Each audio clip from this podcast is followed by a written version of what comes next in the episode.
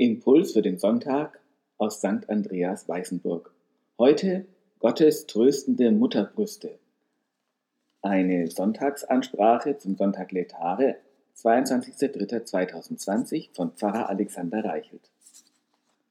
Der Prophet Jesaja schreibt im 66. Kapitel: Freut euch mit Jerusalem und seid fröhlich über die Stadt, alle, die ihr sie liebt habt. Freut euch mit ihr alle, die ihr über sie traurig gewesen seid. Denn nun dürft ihr saugen und euch satt trinken an den Brüsten ihres Trostes. Denn nun dürft ihr reichlich trinken und euch erfreuen an ihrer vollen Mutterbrust. Denn so spricht der Herr, siehe, ich breite aus bei ihr den Frieden wie einen Strom und den Reichtum der Völker wie einen überströmenden Bach. Da werdet ihr saugen, auf dem Arm wird man euch tragen und auf den Knien euch liebkosen. Ich will euch trösten, wie einen seine Mutter tröstet. Ja, ihr sollt an Jerusalem getröstet werden. Ihr werdet sehen und euer Herz wird sich freuen und euer Gebein soll grünen wie Gras. Dann wird man erkennen die Hand des Herrn an seinen Knechten und den Zorn an seinen Feinden. Jesaja 66, 10 bis 14. So sinnlich beschreibt die Bibel die Liebe Gottes zu seinem Volk. Da werdet ihr saugen, auf dem Arm wird man euch tragen und auf Knien euch liebkosen. Sigmund Freud wäre begeistert. Aber auch wir dürfen uns freuen, denn der Prophet ist doch ganz sicher, ihr werdet sehen und euer Herz wird sich freuen und euer Gebein soll grünen wie Gras. Der Prophet sagt diese Worte des Trostes in einer Zeit, in der die Menschen verzweifelten. Wir stellen uns vor, die Oberschicht Jerusalems war gerade aus dem Exil in Babylon nach Jerusalem heimgekehrt.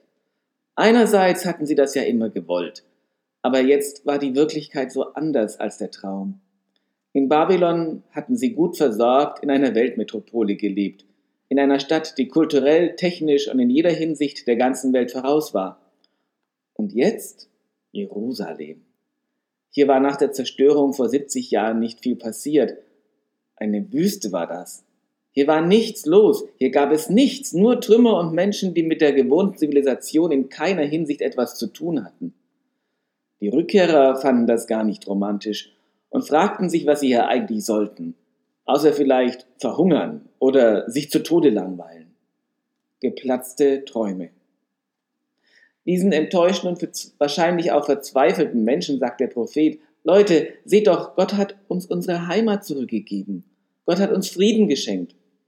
Das ist jetzt vielleicht eine schwierige Zeit, aber Gott ist bereit und will euch, die ihr jetzt nicht weiter wisst, trösten.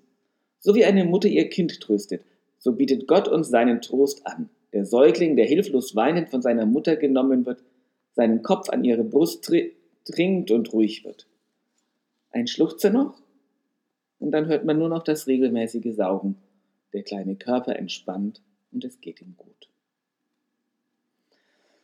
Es gibt Kummerphasen im Leben, Krisenphasen, wenn plötzlich alles anders ist, wenn plötzlich nichts mehr gilt, was immer galt, wenn plötzlich in Trümmern liegt, was selbstverständlich war, wenn die normalen Regeln nicht gelten, Zeiten, in denen die Menschen nicht recht wissen, was sie tun sollen, um sicherheitshalber erstmal Toilettenpapier kaufen. Wir wissen nicht, was noch auf uns zukommt. Wir sehen Bilder aus Norditalien und erschrecken. Wir dürfen uns nicht mehr treffen, am besten das Haus nicht verlassen. Konfirmationen werden verschoben, Gottesdienste fallen aus, Konzerte werden abgesagt, Geschäfte sind zu und die Krankenhäuser wappnen sich für einen Ansturm. Einschränkungen, wie sie Europa wohl das letzte Mal zu Kriegszeiten gesehen hat. Wir sind aber gar nicht im Krieg. Wir müssen klug und besonnen und entschieden handeln, um gut durch eine Pandemie zu kommen. Und natürlich sind Menschen in Sorge, um sich oder um Menschen, die ihnen nahestehen. Es gibt genug zu essen. Wir haben eines der besten Gesundheitssysteme der Welt und wir haben uns. Menschen melden sich bei mir, weil sie helfen wollen. Menschen sind solidarisch. Menschen achten aufeinander und auf ihre Nächsten. Ich erlebe viel, was mich ermutigt in diesen Tagen. Und das ist Achtsamkeit und Solidarität. Wir wissen noch nicht, was auf uns zukommt, aber Achtsamkeit und Solidarität wird uns stärken. Und der gemeinsame Blick auf den, der uns trösten will, wie einen seine Mutter tröstet. Im Evangelium für diesen Sonntag sagt Jesus, wenn das Weizenkorn nicht in die Erde fällt und erstirbt, bleibt es allein.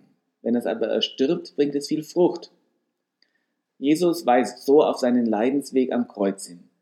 ein Weg, der bis in den Tod führte, ein Weg, der im Tod aber nicht zu Ende war, sondern nach Ostern reichte, ein Weg, der so für uns und alle Menschen Hoffnung und Leben bedeutet. Auch in der Nachfolge Jesu dürfen wir immer wieder erleben, Wege, die uns in ein unbekanntes Land führen, in die Krise, dorthin, wo wir, wo wir nicht weiter wissen. Sie können uns zu neuen und wertvollen Erfahrungen des Lebens führen. So wie aus der Krise Solidarität und Achtsamkeit entstehen können. Wenn das Weizenkorn nicht in die Erde fällt und erstirbt, bleibt es allein.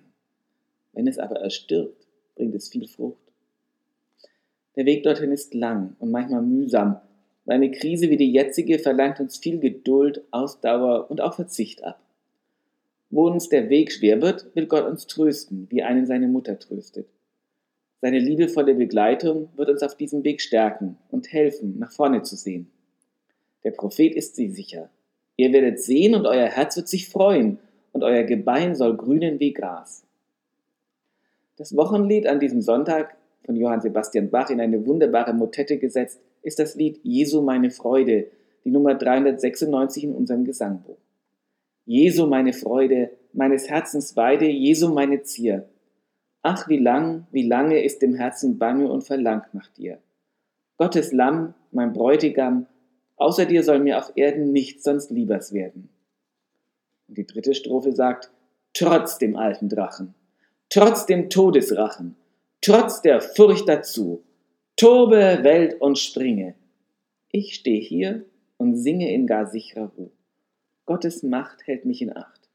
Erd und Abgrund muss verstummen, ob sie noch so brummen. Und die letzte Strophe, weicht ihr Trauergeister, denn mein Freudenmeister Jesus tritt herein. Denen, die Gott lieben, muss auch ihr Betrüben lauter Freude sein. Duld ich schon hier Spott und Hohn, dennoch bleibst du auch im Leide, Jesu, meine Freude. Amen. Lasst uns beten. Jesu, meine Freude.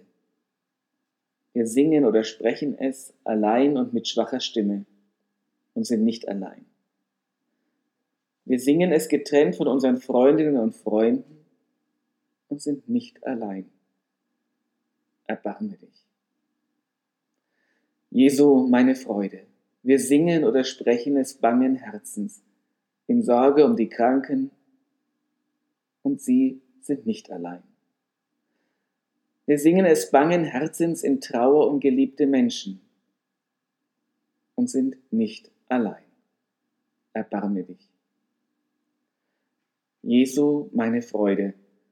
Wir singen oder sprechen es unter deinen Schirmen. Wir singen es und bitten um Schutz und Schirm für alle, die pflegen, die forschen, die retten. Wir singen es und bitten um Frieden in unserem Land, bei unseren Nachbarn in Syrien. Erbarme dich. Jesu, meine Freude. Allein und in dir verbunden singen oder sprechen wir. Wir singen und loben dich. Wir singen und beten mit unseren Freundinnen und Freunden. Wir singen und hoffen für alle, um die wir Angst haben. Dir vertrauen wir uns an. Heute, morgen und jeden neuen Tag. Amen.